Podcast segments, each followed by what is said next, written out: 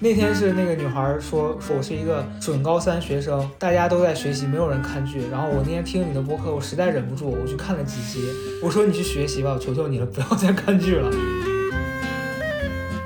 就你发现我这周和三个人聊天，其中各有三分之一的内容好像都在重复，我就会很恐惧。就尤其是在录播课的时候，我经常，比如说我自己一个人录的那些期，我讲到一件事儿，我突然会咯噔一下，想说，哎，这个事儿我是不是讲过？那一刻我就突然非常的纠结。虽然我不抽烟，但那一刻我真的很想停下来点一根烟，说就去思考一下。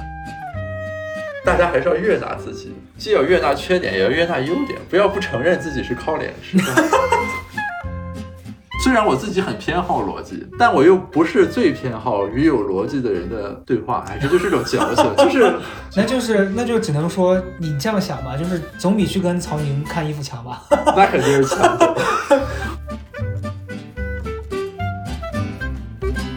呃，感谢各位听众听这期播客，我是 Gareth，然后今天我们的嘉宾是小高的岛的这档播客的主播高嘉诚同学。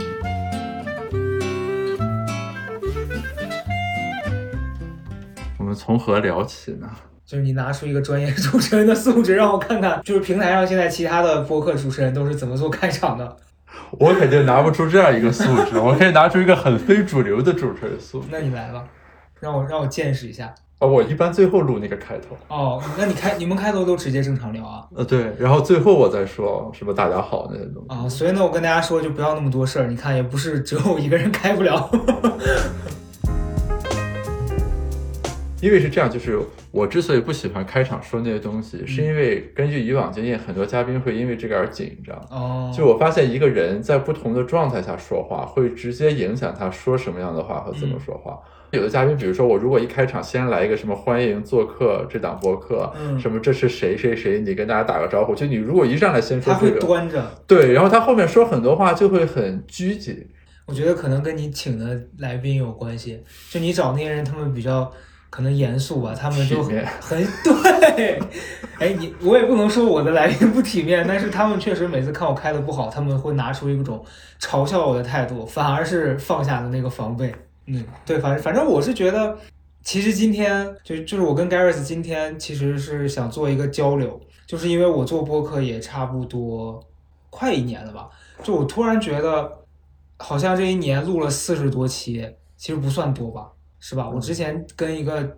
大佬交流，他说他们有一个什么说法是基本上三个月，哎，不是三个月，是十三个月还是多久？说你要能坚持下来，你就能持续啊，对对对，对，说你没坚持下来你就黄。我发现我应该快过了这个坎儿了，但时常还是有一种不想做了的感觉。是什么会让你有这种感觉？就是会觉得没什么要说的，或者是我我有时候偶尔会点开别人的博客，然后我听一听，我觉得做的特别好的那些人，我觉得我一时间达不到人家那样的质量的那个高度，然后做的差的，我想说，哎呦，跟这些人有什么好比的？所以就。这这里有个问题啊，你平时听播客吗？呃，有时候会听。我是我是赶路的时候，比如说最近在车上，然后以前听歌，做了播客之后，你会有一种责任感，觉得说我不能每天光听这些东西，我要听一些有内容的东西，然后听一听，听一听，就会会听一些。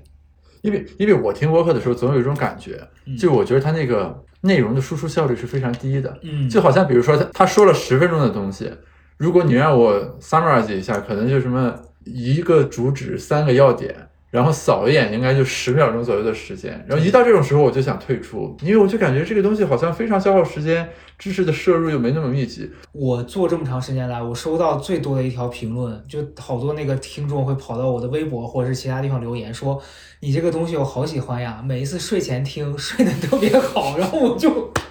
就是你你你不知道该开心还是觉得这个事儿有问题，或者是他他会告诉你说。我在听你这个播客的时候，我我就是可以做很多别的事儿，比如说我在打包，或者是我在干别的事情，就处理一些家务的时候，我听你这个声音啊，我觉得好陪伴，好治愈啊。然后你就发现这个东西的作用，好像是别人想做点什么，但他又觉得只做这一件事儿很浪费。对，他听你这个好像有一点知识啊或什么的摄入，他会觉得比较心理上的一种满足。就是所以说，就是播客很多时候是个天头，对或者说就如何理解播客这个东西，这个是我从开始做其实就在想，一直到今天都没有想明白。比如他们跟我说说外国人很喜欢听，嗯。然后开车的时候他们会听怎么样，然后中国人没有这个习惯，我就很好奇，比如说这是一种什么习惯，对吧？就为什么咱国家的人开车就喜欢放那个广播，广播或者德云社的相声，就是你很少有人说开车的时候他把一个播客甩在那个地方听，对，但是他们说，比如说苹果的这个 podcast 的就很有这个受众，所以我我其实是一直不知道的，就是说我们怎么理解播客，以及不同人在这里面的这个行为差异是什么。但有的时候啊，我会走向另一个极端，嗯就我觉着，反正我也不图这个东西什么，我也不指望通过播客变成一个怎样的人，对吧？就就就这么录着。我我最开始做这个东西的初衷其实特别简单，是有一段时间，然后我当时跟工作同事，然后他当时就是那段时间，他说你现在感觉特别懒，就是你公众号也不好好写，然后推你去上节目你也不好好去，然后你你到底想干嘛？我说我就是进入了一个疲倦期，就我觉得我文字创作，我觉得我创作出来的内容达不到我自己想要的那个质量的高度。节目吧，然后我突然发现了市面上大部分的那些节目其实挺浪费时间的，就是你自己去录，你自己也不想看，然后你觉得那个东西它就是一个说说难听点就蛮垃圾的东西。就我不是说所有节目啊，是有一部分就我觉得市面上其实挺浪费时间的。那个阶段我就是啥也不想说，每天就在家瘫着想当一个烂泥。他就说：“那你总得做点啥吧，不然你你你这个就是别人想听你东西的人，想看你上节目的人，他们到哪儿去找你了？”然后我那天就当时知道张琳他们在做这个播客，他说：“不如就把你丢给他们，你们就合作去吧。”然后回去隔了两天，他们就扔来了一纸合同，反正就开始就是反正也没有毫无目的的开始做这件事儿了。但慢慢的觉得在做这个的过程当中有一些收获吧。可是其实你要说真的有什么翻天覆地的变化，好像也也没有。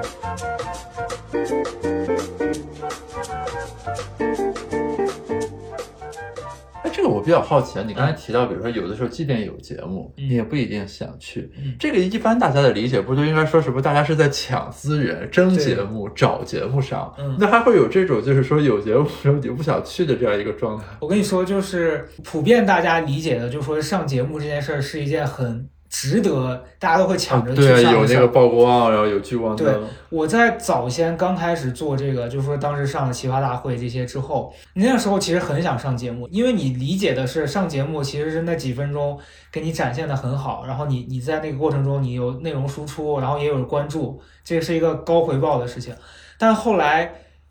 你发现同样是节目，但是其实它的质量还有它制作团队其实也是参差不齐的。就是我有去过一些那种地方的节目，就是反正我去我能感受到很多东西，它是为了设计而设计，就特别像那个时候我艺考，就艺考的时候我有一个经历是，那老师给你看一个片子，他告诉你你看完要给这个片子起一个名字，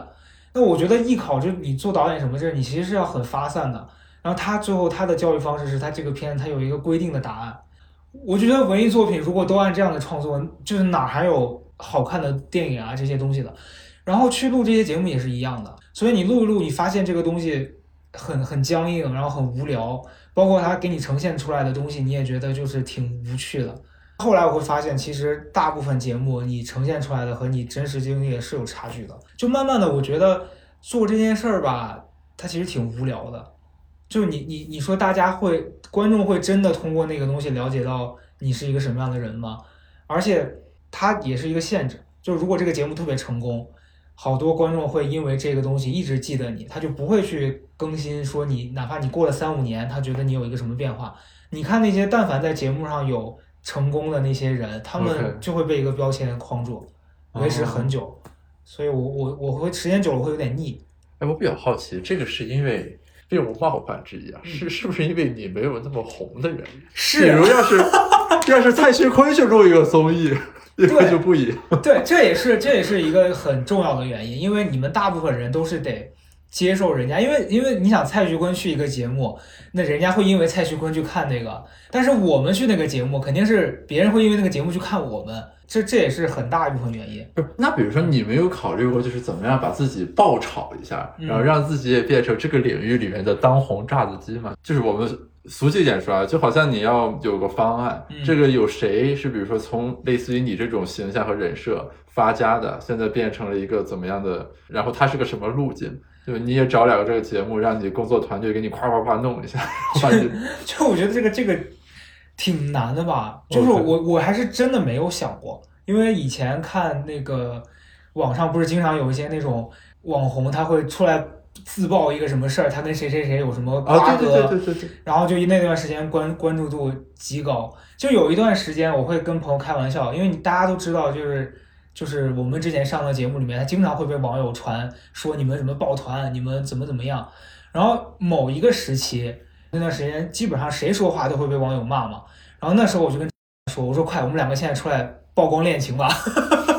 我说我们只有这样才能博取到关注，就就是我会觉得这也许是一种方法，但是你可能会遭到反噬了。对，提到这个反噬，就是你在聚光灯下面嗯。不会有一种恐惧感，因为我经常会看到一些呃明星的这种新闻，就是特别是那种吃瓜了八卦什么的，我就想就是。你其实一个人，不管是个什么人，很难经得住这种维度的考究。比如说，你和一个人发微信的时候，是不是一不小心评价了另一个人，对吧？什么所谓的嘴别人，或者你某一个词说的不是那么体面，说了句脏话，诸如此类的，或者你对比如说女性的外貌发表了评价，就是嗯我的感觉就是说，一旦你要吃流量的这碗饭，或者和这个沾边，这个人就要变成一个圣人了。对，那这样不是很恐怖的吗？这个是很恐怖。这个事儿我刚开始真的没有意识到，就是我在做这个行业的最初的时候，因为那时候纯是一个对这些东西没有任何经验的小孩儿，然后有几次就是因为说错话，引起了很大的对我当时来说，我觉得很震撼的这个影响。一次是在节目上面，就是我跟赵一楠录的那一季的那个比赛的时候，我当时因为脱口而出一句跟他说：“你读点书吧。”其实是你没下意识的就是脱口而出了。哦，节目播了之后我被骂死了，网友都说人家是清华的，你让人家多读点书，你是什么野鸡，就是类似这种的。就你你没法跟大家解释说，其实你没有恶意，你只是当下在那个比赛的情景之下，你你你就是因为也不会辩论，也不专业，你被激成那样子了。然后这个事儿当时算是过去了。然后又一次是，又又是赵一楠，赵一楠真是个倒霉鬼，我不能再跟他合作了。有一次是我们俩私底下约去喝咖啡，然后在那个咖啡厅，你知道，当时就碰到好几个网红在那边拍照。然后你知道那种那种咖啡厅本来很安静，但因为他们在那边一直拍一直拍，把那地方搞得很吵。然后当时我俩在聊天的时候，可能我用词就有点不太恰当，可能我用了绿茶之类的词来形容那些人，然后自己可能就是自以为这样很幽默吧，发了一个微博。哦，那天我被骂的呀，就是真的妈都不认识了，底下人就过来说说你侮辱女性，然后怎么说你你你凭什么用这样的词去羞辱别人？这还是小事，因为你很快你意识到这个有问题，你就把它删掉了。后来有一次我我在知乎上面看到有人用了那一段的那个截图，就评价在就在某一条评论里面，大概说你如何看待高嘉诚，然后底下有一个这样，对啊，就互联网是有记忆的。对，所以在那之后我就会特别小心，就是我觉得有些东西是能说的，有些东西可能你没有恶意，但是你没办法跟别人解释说，或许你当下行为是错了，但是其实我觉得日常里面你犯错，你道个歉，可能当事人接受了，你朋友不会介意，就没有那么大的反响。但网络不是这样的，那岂不是比如说你发的任何一条微信、嗯。微博，且不说了，本来就是公众平台，那你发的任何一条微信都是有被对方截图拿去做以后的呈堂证供的风险的。啊，那这点我现在比较放心的地方是，我跟不熟的人，我完全不会开这些玩笑。哎，那你会不会有一种就把自己活成了两面人的感觉呢？嗯，还好，因为我觉得这一切的基基本的立场就是还是最根源的问题，是你前面提到的，就是我还不够红，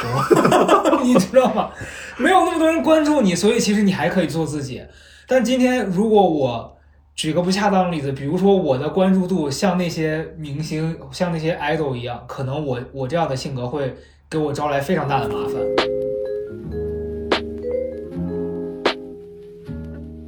不是，那所以你会往未来看吗？就是你会朝着那个目标努力，比如说我要红吗？我现在不会朝着要红这个目标去了，但是我现在的目标是说，我大更清楚我自己做什么样的事儿，我自己能轻松。因为其实我觉得我觉得红这个事儿给大家的负担太大了。就是这两年，我自从上了节目之后，包括我在上节目的过程中，认识了很多想通过这个节目红的人。我发现，你知道那个时候我，突然意识到，魔界里面那个那群人为了抢那个魔戒，变得失去本性，在现实生活中真的是有这种现象存在的。就我好几个朋友曾经为了上节目，他们那个阶段就为了争那个资源，彼此之间有一个你胜我负的这种争斗。那那个时候我我是有点懵的，我会说大家真的会为了一个这样的东西变得面目全非吗？所以我会觉得好像有点没必要了。就我已经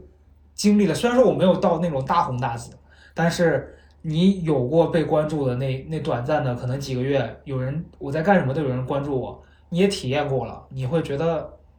做普通人其实挺快乐的，没必要变成那样的人，那样很痛苦。所以你觉得你做什么是舒服的呢？我现在这个阶段就是，我还是觉得，就比如说我今天写一个东西，然后这个东西写完了，我自己觉得我今天完成了一个好的作品的那个那个冲那个瞬间的快乐，比比如说我今天写了一篇十万加要带给我的满足感更多。嗯，因为其实大家为什么会被红，会被所谓的这些名利框住，就是大家现在在这个数据为王的时代里面太看重那些东西了。就你你看你微博，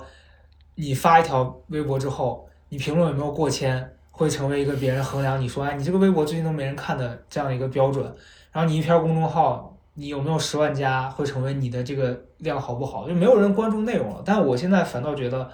如果我自己觉得我的内容好，然后我发给几个我认可的朋友，就是说认可有点怪，就是我欣赏的朋友，他们觉得说啊你这个东西很好，那个的满足感，我觉得更更重要。但是里面不会有生计的问题吗？会啊，所以就是我我现在分的蛮开的，就挣钱的东西我就只挣钱，然后那个东西不赚钱，那我快乐我就够了。就你你刚才说那个东西，其实我我完全我们面临一样的这个困境，嗯就是说你就好比说我们做研究，你可以说我做我认为有价值的前沿的研究，这个研究做得很慢，甚至可能发的也不是那么好，因为大家不认同或者说怎么样，但是你说这个我认为有价值，我有发现有所得，我开心。但与此同时，就是说，比如说你要在学术这个行当里混，嗯那人家就是要看，比如说 A 类期刊你发过几篇，对，呃，对吧？而且是你在是多大岁数发过多少篇，就是有一个明确的标准在那儿。所以这个人就是经常你就要左右互搏，就是一方面你说，哎，我热爱这个事业，我要做时间的朋友，嗯，我要搞我喜欢的东西；另一方面就是那个东西就是摆在这儿的，对，特别是你想往前走的时候。你可以说自己对自己有标尺，嗯但是你不能强迫别人说，请你们甩开那些标准来看待我，对吧？因为人家就是要按这个标准来看待你。对，那么这个时候人就会，我就觉得内心有的时候这种冲撞，而且这个属于就是根据我这些年做科研的感觉，就是在一段时间里面是那种永恒的博弈，就不是说我今天想明白了，嗯，这个世界就再也不困扰我了，是，而是过一段时间，比如说你时间分配不过来，或者说面临一些什么问题，这个事儿就又来了，然后你就又会想，哎我我我天天在这儿干什么呢？就是就那种感觉。对你说这个突然勾起了我一个这两天的回忆，就是特别，其实真的特别像，因为你比如说曾经嘛，就是我刚从节目上下来的那一两年，当时出书嘛，然后你出去跑线肉啥的，大家认识你的几率也比较多，然后你在做活动什么的，可能别人对待你的态度甚至都会比较好。然后这几年慢慢的，你这个东西退去了，然后认识你的人越来越少。比如说我跟一些比较还带着这些流量的人在一起出去的时候，你会感受到差别待遇。你就举个例子，我跟也是节目里面朋友，我们两个一起去旅游，然后你你遇到那些人，比如说酒店吧，他看到他了，然后他就会跟他说啊，我特别喜欢你，然后我可以给你提供一个什么什么的，就是他会给你一些优待，然后就会把你当成一个空气在旁边。就那一刻，你突然会有一个念头是说，是不是我还不够努力，所以我不配得到这样子的优待，就是会有这种这种心理上的吧。这就是陈卓璇之问。对对，是是我站的还不够高，是不是？对。然后包括前两天我去看那个公司的演出，就当时是同事邀请我去看他们的那个线下演出嘛。然后我前面的人，就因为很多观众在排队，旁边那那一桌是是他没事在在他在没事干呢。我想过去跟他打个招呼，说是谁谁谁叫我来的，我能不能进去？因为不然我在那排很久。然后那个人看着我说：“你去排队吧，谁都得排。”就我倒不是说我非得要别人时时刻刻把你当成一个特权的拥有特权的人去呵护你，但是你在有对比的那一刻，你还是会觉得，就是不是我可以努力不受到这种区别对待？对我我偶尔会有这个困惑。哎，那你的朋友对待大家会有差别吗？就如果反过来的话，嗯，比如说你一个比较红的朋友，嗯这一桌吃饭有几个大咖，有几个普通的，嗯甚至素人什么的，就他会对别人会有这种差别。我跟你说，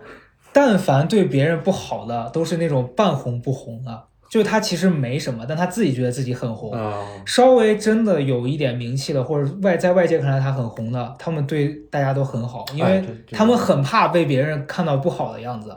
就是那天我跟一个朋友，但是他就是那种你要跟我们在一块儿非常口无遮拦。我经常说，如果有一天你得罪了我，我把你锤出去，你彻底事业就要崩盘。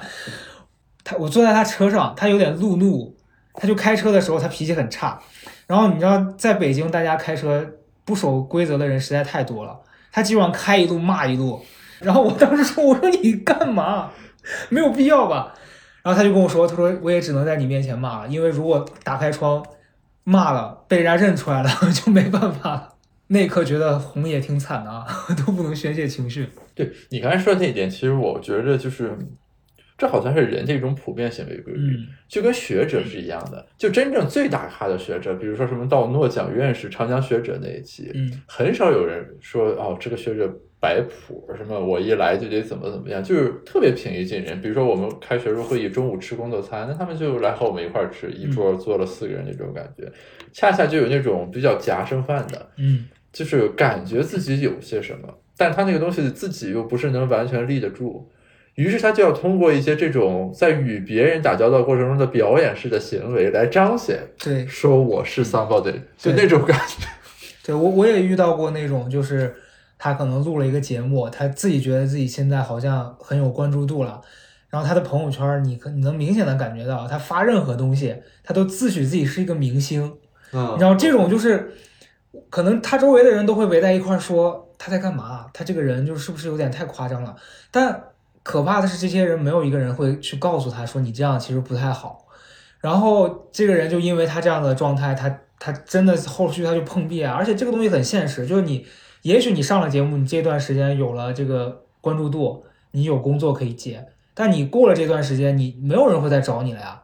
但是好多小朋友或是刚进这个行业人，他是没有这个意识的，他就觉得我得时刻拿出来这种自信的态度，然后可能我这个态度能吸引到别人来找我，但其实没有，真的没有。但是，比如说对你的这些嗯上过一个节目的人而言啊，嗯某种意义上，其实你是有自己的另一种维度的一技之长的，比如说写公众号或者什么就这种的。其中有的人，如果他后来没有工作，又没有这种一技之长，就是说他上不了节目，他也不会什么写公众号十万加这种东西，嗯，那这个人会怎么样呢？那这个人不很容易垮掉吗？就是他曾经接触过流量，感受过聚光灯，我见过好好多，就是他要么是他可能真的是能放下这个东西，他去过正常人的生活了，他就去上班，然后他也甚至就不再录节目这件事儿了。还有一些人，他可能就是困在他的那几分钟里出不来了，他觉得说啊，我曾经离那个东西那么近，对，我再拼一把，就特别有点像有些人考研第一年没考上，他会反复不停的去考，然后一直考一直考。然后我见过一个小朋友，他就是他年龄真的很小，可能是零零后吧，反正那个时候也也去上节目，上了一次之后就垮掉了。就但他自己觉得他离我们很近，而且他私底下跟我们的交流也是，他他会一直过来找你们聊天，希望他能踏入你们这个圈子。但其实后来我们这些关系真的好的人在一块儿复盘的时候说，其实我们关系好，并不是说因为我们都做这个，而是这帮人可能真的又聊得来，同时又在机缘巧合之下做了这个工作。但那些人他们可能会误会说，我只要跟你们关系好，我就能踏到这个行业里面，然后我就能在这儿获得一些什么。甚至以前有人找过我，你要说过多可笑的话，他说你以后接商务的时候能不能带着点儿我？我说我哪有商务啊，我也想接商务，没有商务找我。就大家对这个东西的误解真的太多了。经典的反向因果问题。是，所以这好多人他其实分不清这个，他会觉得这个东西光鲜亮丽，挣钱很多。你像我昨天看了一篇那个三晒的那个那个组合，你应该知道吧？啊，他们不是好像据说最近要解散了嘛？就是经纪人，因为他们三个可能也是一直没有说达到他们那个制作团队理想的那个高度。然后他里面那个那篇报道就在写当中一个成员，因为他家里是农村的，他过年过节回到农村之后，亲戚们都会追问说你一个月能挣多少钱啊？因为那普通人可能理解就觉得你是明星，你可能能挣特别多。不要不要对这个事儿抱有那么多不切实际的幻想。嗯所以某种意义上，这种节目其实挺残忍的。对，就是它以一种海捕的方式，那反正最后总能出来几个人。对对节目而言是旱涝保收的，其实是，对吧？对但是就是很多人在这个过程里面，你让他看到了那个东西，他又拿不到那种感觉。是这个，其实真的对人的伤害，就如果你的那个心理承受能力不大，是这个会对你伤害蛮大的。很多人都会说：“哎呀，不过是个节目嘛。”甚至他结束了之后，他会跟你说：“我没事儿。”但你能从他的各个行为，还有他那段时间的状态，你觉得这个事儿是给他打击的。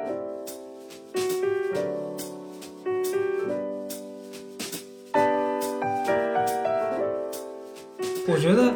跟现在这个社会给大家营造的那种价值观也有关系，就是必须要赢，或者是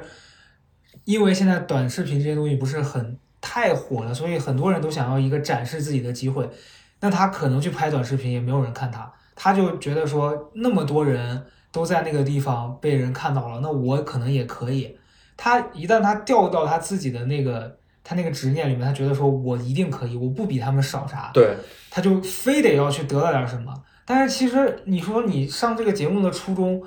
就是你冲着得到什么去，你就反而一定是什么也不会得到。是好多人都是去了之后碰一鼻子灰。因为你的动作就会很便携。对因为你们那节目，我总体感觉就是人一定要聊嗨聊爽，才能发挥出来那种状态。对你一旦有一种很强的建构性，就是说我今天来要通过和谁，比如说说一段什么来怎么样，那这个就是它不遂人意嘛。包括我自己，我觉得有一个阶段，我觉得我自己那个状态不好，是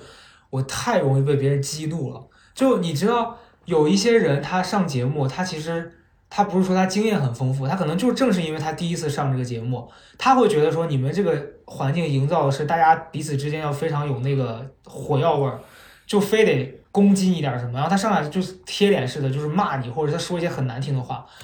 你正常来说，我觉得可能那些成功的人他们是不会在意的，但这这可能也是我不红的原因吧。反正就是他当下他过来用一些那种很过分的话说我的时候，我是真的会被他点到所以我觉得那个阶段自己遇到挫折也是也是因为你事后你在复盘，你觉得哎，其实当下我不应该因为这个事情就状态受到影响什么的，就是其实不成熟啊什么，就我觉得每个阶段都是你过了这个，你才发现到哦，原来那个时候我做的还不够。那你在那个时候当下，你会去研究大家的反馈，然后去迎合吗？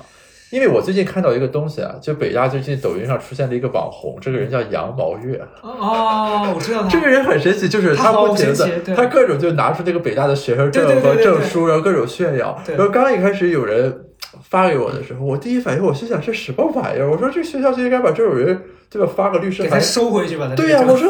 就是他那个做作的，就是让人这个掉鸡皮疙瘩那种，什么啊嗯，这是我的，就是就那个东西。对然后后来我我都没有抖音，我下载了一个一看，我发现大家特别喜欢，嗯就是他的这种行为已经变成一种梗了，对就说什么哎你的学生证呢，今天怎么没有拿出来？就这种感觉，我才明白，就是说。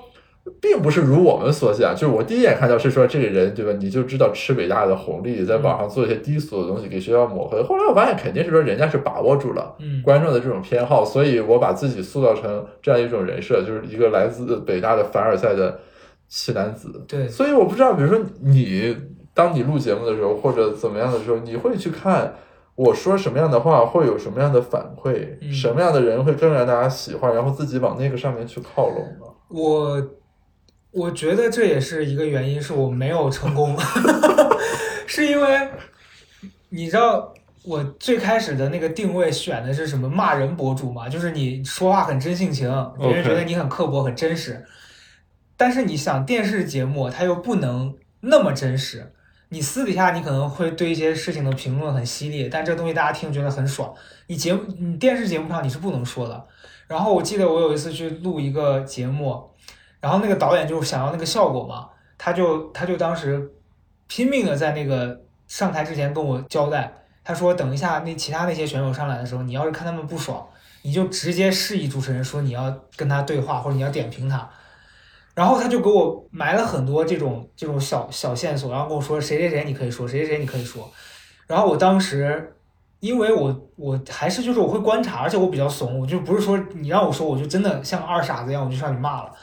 然后有一个女孩，她当时说让我攻击那个女孩，因为那女孩自我介绍写的特别做作，就堪比杨毛月的那个学生证，就上来说什么啊，我是一个什么爱旅游的女孩，怎么我爱什么我就特别阳光，就说一些那种很很奇怪的话。然后在她说完之后，我当时犹豫了一下，我说我要不要说她呢？然后那女孩就开始哭了，然后就开始跟主持人讲说啊，我我去年人生遭遇了特别大的一次重创，就是我得了癌症，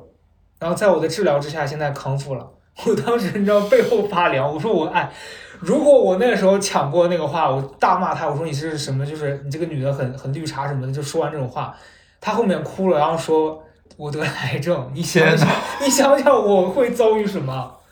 就是这个事儿是很可怕的。导演为了激发矛盾，他可能只管节目效果。所以我后来觉得，就是有些红，有些人为了吃红利，他是什么都可以做的。但你像人家杨光月这种，他起码也是。我觉得相对来说比较可爱吧，他不是他讨厌，就是我我现在非常理解，对，就是说他而且娱乐了一部分，他不会伤害别人，对你你不能总是说你站在校友的角度去看，说他对母校，而且你某种意义上也是母校的一种宣传吧，就是北大不是说总要挂在上面的，对，所以所以你说我当时的那个所谓的洗礼，你和金星的洗礼比起来，金星金星人家起码打的是一个真实，就是我我不喜欢看你们这帮人装，我那个变成了一个就是。见谁不爽就破口大骂，就是变成一个精神病。但这里面就是这个分寸感其实很难把握。对你比如说 real 和 mean 之间的差距，还有这个人什么很谦虚和装谦虚，就诸如此类的这种东西。所以就这个之间这个边缘其实是很微妙的。也包括很多人，就是比如说我第一次在微博上看到这个人。就是因为他某句话说的很出圈，然后就火。嗯，然后后面只要这个舆论风向稍微一反转，之前说的所有话其实都是罪证。对，就是啊，从那个时候起，这人就是这样的，只是当时大家被蒙蔽了，没有察觉。嗯，所以我一直就是他们平时有时候问我说，也有一些节目或者说一些那种需要露脸的什么短视频之类的，要不要参加？我就特别恐惧。嗯，我就觉着就是这些经验都告诉我，就是人是。经不起审视的，对，就好像如果有人把你的论文拿出来，一个字儿一个字儿读，你可能所有人都会有错别字或者打错了一个标点符号的那种时候，其实就这个给人一种很强大的威慑。对对，这个事儿，我这几年我我有时候丧失了那个表达欲的最核心的也也是因为这件事儿。就我经历过前面咱们刚讲的那些都是小事儿，然后甚至我我以前提过，在我自己博客里面讲过，就有一次因为发表了一些抱怨，就我当时住的地方可能离一些呃训练的那些就是军队的很近，我我当时真是无心，你发表了一个说，哎，我搬家搬到这个地方人没挑对，就是有一些吵，后来就被人利用，他就截这个图上网说说啊别人在做贡献，你在嫌别人吵，就是。这话我说的不恰当，我可以为了他道歉。但是现在网上的那些人，他是又要你道歉，然后他又不接受你的道歉。对，我觉得整个环境变得有一些可怕了。而且，其实很少有哪句话是脱离开情境之后永远不会有问题。嗯。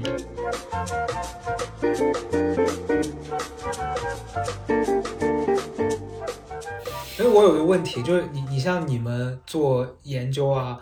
你会对现在这些娱乐的这种东西，你会觉得它是跟你你本职的东西违背的吗？就你你本身在做一些东西，是把它朝着深刻，朝着就是能挖掘很多更深的东西，然后现在变成了你要用一种更让大家理解的方式去接受它，你会觉得矛盾吗？这个其实我认识有变化，嗯。在我最一开始的时候，我特别排斥这种东西。就是你论文还没发出来呢，研究还没做怎么样，你搞些乱七八糟的。就是我觉得我的主业就是要做研究，是要往纵深掘进啊，你不能这个样。后来是因为疫情期间，实在是太无聊了，那时候搞一个这个博客。后来我发现，就是说表达对于人的思考的这个倒逼作用其实是很强的。对，就是比如说，当嘉宾问我一个问题，我说我用经济学给你分析一下。你说了两句，你就会发现自己其实没有 完全想清楚，他就会逼着你，就是说你要再去想这个概念用在这儿到底是不是合适。但这里面又有另一个边际的矛盾，嗯就是这个活动进行多了之后，你会发现自己只会同意反复之前说的话。嗯我不知道你们是不是面临这种问题。嗯每当我遇到这种情况的时候，我就会想我要停一下。就你发现我这周和三个人聊天，其中各有三分之一的内容好像都在重复，嗯我就会很恐惧。对就是是不是你最近摄入的少了，输出的多了，所以你就说不出什么来了？但是你们以这个为主业，是不是更容易面临这种问题？对，这个这个你说的这个，我最近也是，就尤其是在录播课的时候，我经常比如说我自己一个人录的那些期，我讲到一件事儿，我突然会咯噔一下，想说，哎，这个事儿我是不是讲过？但我又想不起来这个啊，事儿，对对对，我是不是说过？那个那一刻我就突然非常的纠结。虽然我不抽烟，但那一刻我真的很想停下来点一根烟，说去思考一下。像你说到那个，就是你像现在这些被关注的人一样，你肯定是有一个点特别突出。杨望月他可能因为他的这个学历也是一个别人关注他的点，他拿这个东西去秀也是一个梗。但是如果你卡在中间，就是你学历也没有人家好，你也没人家那那那么好笑。我之前也被以前有一期播客的那个来宾说过呀，他就说你这样，你你如果这么温和没有个性，你出不来的呀。然后我就在想，到底是你个人的舒服更重要，还是你迎合现在人家的那个标准？其实我现在也没有一个特别明确的答案。就是如果你真的要完全按照人家那个规则来了，我就会觉得这个事儿失去乐趣了。而且而且我还会有一种压力，就这个压力其实可能也没什么必要。就有时候微博会有一些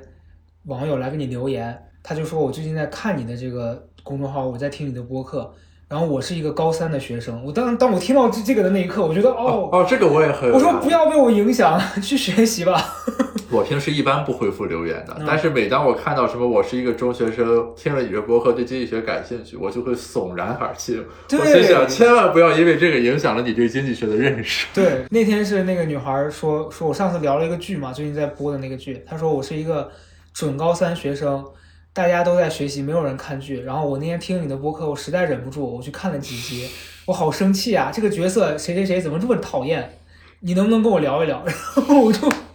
那你这个作孽不浅。我说你去学习吧，我求求你了，不要再看剧了。哎呀，反正我是觉得，可能虽然我们的专业领域不一样，但我们现在在做的这件事儿，它造成的那个影响，它，它底层特点是很像的，就是说我们对于自己的行业本身有一种自己主观上的偏好，对这个就会使得你不能把它当成一个单纯的工具来看。对，尤其是你你现在会有人他会问你说你你下个阶段准备干嘛吗？呃，还是经常有人问。我也是，我今天中午来之前还碰到一个，他就说为什么不做短视频呢？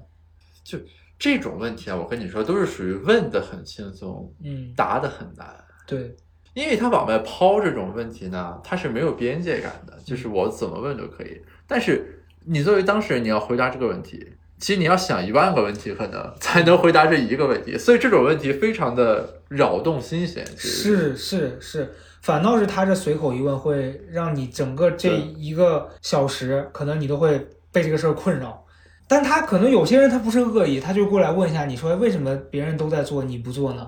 然后他还会甚至会抛出一些说你是有流量基础的呀。我想说我有什么流量基础？我是谁？我我哪来的流量基础？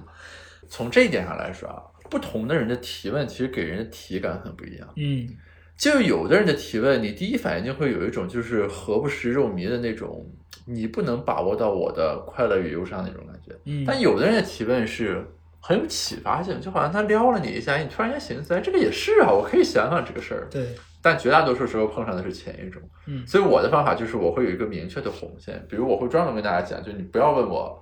最近科研进展或者 下一步什么这个找教职的规划什么的，他们还会来问你科研进展呀，也也太不是，那比如说大家见面经常会问，哎，你最近在做什么研究，稿子怎么样？后来我明确了这个规则之后，大家就不问了，他们就问你最近还跑步吗？就换一套问。就那个是很烦的，特别科研这个东西，它的进展是非线性的。对就你经常这么四个月卡在这一个问题上解决不了，这个时候突然间有人来问你一下，说你有没有什么进展，即便他没有恶意，他会撩的你这个心里非常之难烦躁对对这是博客听众们可能难以感同身受的一种那个心底的压抑和愤对懑。就像可能，我觉得网友或粉丝还好，他问我说你最近在在不在写书，我可能就觉得还好。但如果是我一个认识的人，他很长时间没见你，他见你没话聊，他说你的书写怎么样了？我想说干你屁事啊！就那我那我想问你，假如现在有这种，比如说机会啊，就让你去参加一个类似像我参加过的那些节目，比如说你在那个地方，也许可能通过这个，他能给你带来工作上的帮助，或者是或者是单纯你就只是想要体验一下这种感觉，你现在会决定要去还是不去？我我现在应该大概率不会去。嗯嗯，为什么？用功利的角度说，就它带给我的收益嗯没有我的心理成本高。嗯，就我如果要去，我要克服我心里刚才想的那所有的事情。但你说它能带给我什么，对吧？就是它把我变成个网红，比如说，或者咱就俗一点说钱，就是它这个没有那么高。嗯但是更深层次来说，就抛开刚刚这个算经济账的这个东西来说，就是呃，我是觉得就是它不适合当下的我的这种心境和状态。就我一直非常信，就是说这个，嗯，心似平原走马，易放难收那种感觉。就是说，你一旦进到一个相对喧嚣、有聚光灯、有关注度的情境下，嗯你就很容易沉浸在这种感受里面。是。呃，然后科研本身，关键是我主业是非常需要你学会独处、嗯。学会不与人打交道的这样一个行当。所以我的一个基本的判断就是，我不愿意给自己制造考验，就是你会发现它带来的那个纷扰是几何级数膨胀的，就是 它它不是单纯的说，比如说这节目录一个星期，OK，我这个月时间里面拿出来一个星期录制节目结束了啊，我这个月有三个星期做科研，嗯。它前因后果，然后周边衍生出来的各种东西，你要去处理，要去消化等等。其实这个东西让我非常受不了。嗯，对，我觉得还是说你心里面有自己要坚持要做的事儿，跟这个事儿对比之后，你你知道哪一个对你来说更重要？对，大部分人可能会觉得，我去了这儿，可能我有更多的机会吧。就大家现在特别追崇更多的机会，他都不知道他要啥。我一直觉得这是一个很廉价的借口。嗯就一个人说要做一个什么事情的时候，他说为什么，总是说这是一种经历和体验，嗯 然后我从这儿可以拿到更多的机会。你说这种话的时候，其实就等于什么都没说。然后我感觉很多人在用这个来合理化自己一些很荒诞的选择。嗯啊，就我之前有个朋友就是这样，他他一直是自由职业者，然后突然有一天发神经说非要去个公司嗯干一段时间，跟着老板干。我说是什么？他说我从来没在公司里干过，这是一种体验和财富。然后干了半年，离职离得非常之。不愉快，对对对对，搞得非常不好。所以，对，就是我今天聊下来，其实你帮我回顾起了我有很多这种负面清单的东西，就是要让自己深刻的警惕，不要陷入其中的嗯东西。就刚刚这就其中一方面，就不要让自己变得太喧嚣，嗯然后和聚光灯离得太近。嗯就我我在一些方面，我回头应该理一理这个单子，就是我 我怀这种那种矫枉必须过正的心态。嗯就是我会特别的敏感，比如说人家一开口说这个东西，我就立刻会说就是打住，这个跟我没有关系。嗯嗯嗯，我觉得这样很好，因为我现在又好一些了。我前几年如果遇到你你说的这种情情况，可能就是为了装老好人嘛，就逼着自己去做一些自己不愿意做的事儿。但现在我觉得也确实没必要了。有时候觉得真的就是那样，你你这一刻你把话说出来了，你切断你俩之间的联系，因为反正你俩之间可能本来也没有啥联系，就是你所谓的你跟他把关系搞好，也是在追求可能更多的可能。但是你一旦在当下没有说这个话，嗯把你弄进去之后，后面这个东西就会越来越烦躁，对然后越来越难。这就是经济学所谓路径依赖，就是你下一步是跟着这一步走的。嗯所以我现在就是很多事情都要从头开始。嗯，反正我现在学会的最重要的一课就是勇敢的跟他说不。对，我跟张琳画的基本界限就是露脸的我不干，嗯 虽然偶尔还是会把我给装进去。就有一次那个什么曹宁说要买衣服，嗯然后我就去了，结果张琳居然剪了一个买衣服的这个短视频发在了那个 B 站上，哎，我都无语了。你一个个读书的博主发什么买衣服的短视频呢？因为曹宁毕竟属于长得好看的读书博主了。对，所以要通过露脸来。如果他不露脸，他只做读书，可能也就 算了。我不攻击别人，这个一定要保留下来，并且转给曹杰听一听。没关系啊，下次找他录一期，我就好好的跟他聊一聊他的这些我对他的刻板印象。大家还是要悦纳自己，既要悦纳缺点，也要悦纳优点，不要不承认自己是靠脸吃饭。